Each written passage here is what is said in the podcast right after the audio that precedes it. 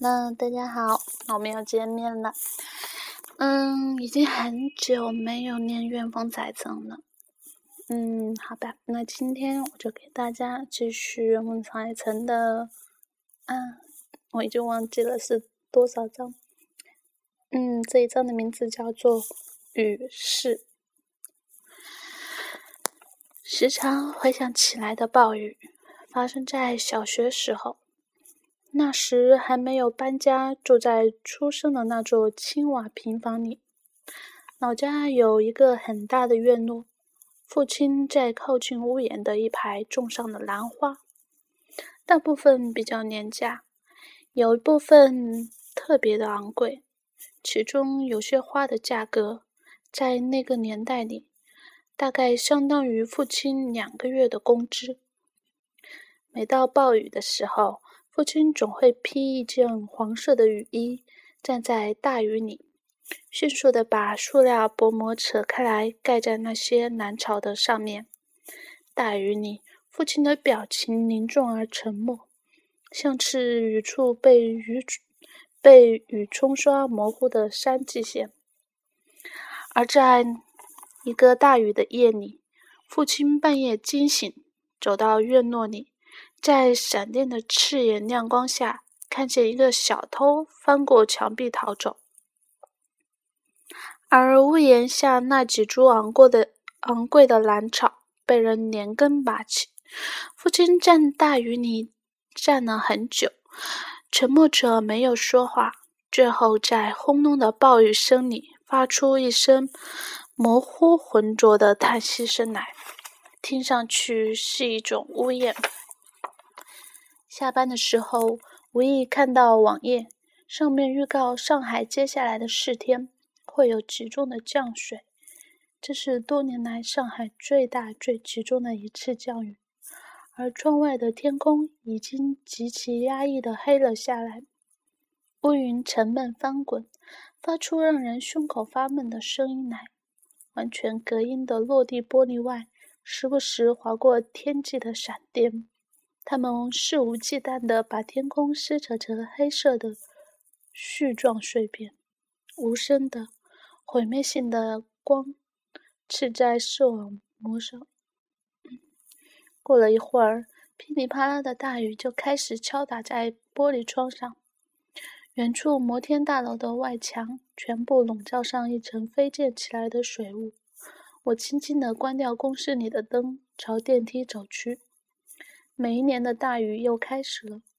上一个夏天的第一场暴雨，我和母亲、父亲在陆家嘴。突然袭来的昏暗积雨，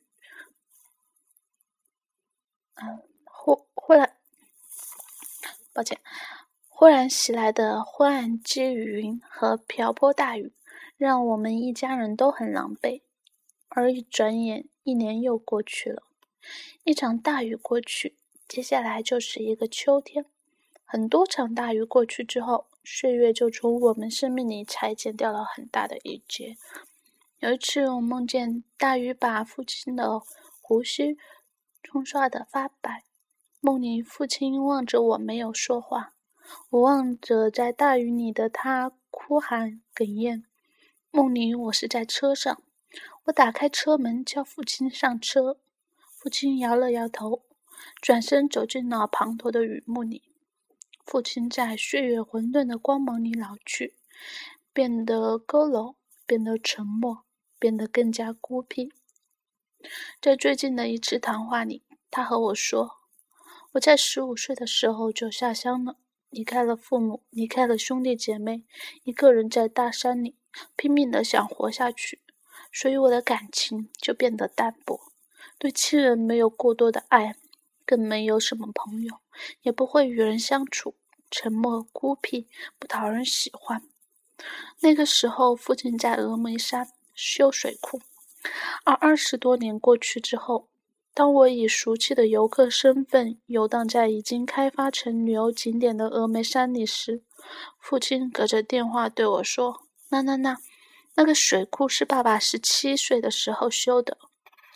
父亲十七岁的时候。”在大雨里挑起巨大的石料，耳边是轰鸣的雷雨声，回荡在山谷里。而我十七岁的时候，偏激叛逆，在饭桌上抄起了盘子，狠狠地摔向墙壁，才知见了父亲一声。父亲在电话里和我说：“明明，我老了就去敬老院，我不来上海。我的性格不讨人喜欢，肯定和别人相处不来。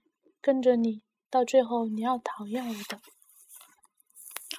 挂了电话，我躺在地板上嗡嗡的哭，像是回到了我的少年时代，软小的、无能的、脆弱的。自以为是却一无所知的年代，在那个瞬间，我失去了平时叱咤风云的判断力和残忍心。我被父亲钝重的感情击打得溃散一片。昨天的梦境里，父亲在故园的屋檐下栽花，瓢泼大雨，天空像是被砸漏了一样的往下倒水。巨大的暴雨声里。我对父亲呼喊，父亲没有转过身来，给我留一个在，给我留一个在大雨里湿淋淋的背影。昏暗的灯光下，父亲佝偻的沉默着。我觉得世界末日也就这。我二十五岁的这一年，父亲五十三岁了。我有时候会在纸上计算着我们还剩余的时间。有时候算着算着，眼泪就啪嗒一下滴在纸上。把总以为很漫长的一辈子放到无限绵延的宇宙长河中去，那个时候你会觉得这仅仅就是是短暂的一个小时，而且一旦过去，就永不再回来。你再也看不到他们的面容，你再也不能从电话里听到他们温暖的声音。你再也不能赖在床上等他们过来嘘寒问暖，他们比你先离开这个寒冷的世界，去往更加寒冷的世界。离开四川家乡之后，开始在上海生活，慢慢的习惯上海的冷漠和钢筋水泥。有时候坐车经过一些顶级的楼盘，会看见一些他们的标语，其中。印象很深的是，他们引用的比尔盖茨的一句话，是说这个世界是不公平的，你要学着去习惯它，渐渐地抹杀掉内心的软弱和类似狠不下心的情绪，以一种金属表面的姿态存活在光速爆炸的商业领域里，内心的侵略性日益繁衍，像是疯狂的植物肆意攀爬上蓝天。而另一方面，弱小的自己越来越退回到心脏深处，把自己重重重包裹起来。每次和母亲通电话的时候，她一定会先问我：“没有在忙吧？现在讲话会打扰到你吗？”和家庭的沟通在距离的隔阂下变得越来越少。母亲不打电话给我，我往往忙得忘记和家里联系，经常睡在地板上，被手机震醒。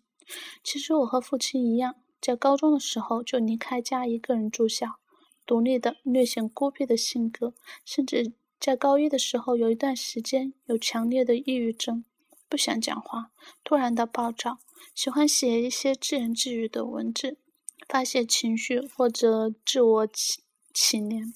这样的情况在后来慢慢得到改善。我并没有像父亲一样一直保留着这样孤僻的性格。我在半路丢弃了他们。后来，我渐渐变成了一个善于交际的达人，在各种场合和各种人物交朋友，彼此利用，机关算尽。目标完成之后，转身走的没有任何留恋。渐渐的变成这样的人。在童年的时候，我们在电视里看见时，会问妈妈：“他是不是一个坏人？”直到有一天开会的时候，我接到的我接到母亲的电话，出乎意料的，母亲并没有问我是否在忙。我刚想和他说我在开会，等会儿打给你。母亲在电话里发出一声再也无法压抑的悲怆的哭起来。该怎么样去形容那样的心情？措手不及的被一把匕首刺进胸膛的痛感。我们的人生到底有多长时间是在为自己生活？母亲说，这么多年来，我活了五十年。那天我回头想一想，我竟然没有什么时间是为自己生活的。年轻的时候，为了兄弟姐妹，嫁给嫁给你爸爸之后，成为了一个妻子；而有了你之后，我更加努力的为你活着。可能在我死的时候，我回忆起我的漫长生命，里面可能没有一段是我自己的人生。其实，我们每个人的生命里都有一架巨大的天平，我们得到什么，失去什么，每天都会有新的砝码摆上去。每天也会有旧的价值被推下来，在这个天平上是永恒而巨大的沙漏，我们生命的倒计时。由于从来不打伞的缘故，我人生里经历过无数次和大雨相逢的时候，很多时候都不记得，却有很多次清晰的记忆。有一次在云南活动结束之后，主办方邀请我去山里的一个温泉泡澡。空空的山谷里，烟雾缭绕，夜晚的雾气让路灯都包裹成黄色的茧，随着伞的起伏而一路亮起。临时的助理和公司的随行人员一直陪伴在我的身边，小心翼翼、精心呵护。我对他们摆摆手，说没有关系，然后一个人找了个温泉池，坐在里面的石头上，周围空无一人。那一瞬间，甚至觉得会有人在万籁寂静里冲我说话。到后来，开始下起了雨，滂沱的、压倒性的、轰鸣的暴雨。温泉的水面被砸出无数的涟漪。我在大雨里，头发湿淋淋的，一动不动。黑暗里的余生，冰凉的触感，以及那个瞬间四下笼罩起的绝望感。我人生第一次考虑到，我到底是因为什么而活着。头顶着巨大的光环，然后千疮百孔的生活下来，失去的、得到的，这些年丢失掉的家园，得到的高层公寓，丢失到的亲情，得到的财富，日渐稀少的伙伴，慢慢增长的手机联络簿，日渐冰冷的面容和越来越多的官官方开场白。那个晚上，我在大雨里面无表情的流了很多眼泪。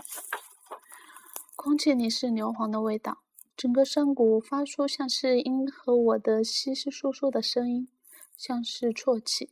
所有的树木在大雨里洗刷的发亮，浓郁绿色被路灯照出清脆的光晕来。我把脸沉到温热的泉水之下，有很多年，很多年，我已经没有哭出过声音了。虽然眼泪还是一如既往的流。但是可以做到的是，面无表情。和善良对峙的不一定是邪恶，可能也是残酷；和理想对峙的不一定是世俗，可能也是天真。大雨下的屋檐，雨水变成一条一条连续不断的水柱往下流淌。父亲穿着雨衣，弯腰为那些兰草扯上遮挡的塑料薄膜。而厨房里，母亲在油烟中红着眼睛，剧烈的咳嗽。而我在从学校回家的路上没有打伞，我一路踩着泥泞和坑洼奔跑，湿漉漉的头发贴在额头上，让我看上去格外的傻气和弱小。在很多年很多年前，我就这样在大雨里用尽全力的跑向我的父母，跑向我的家。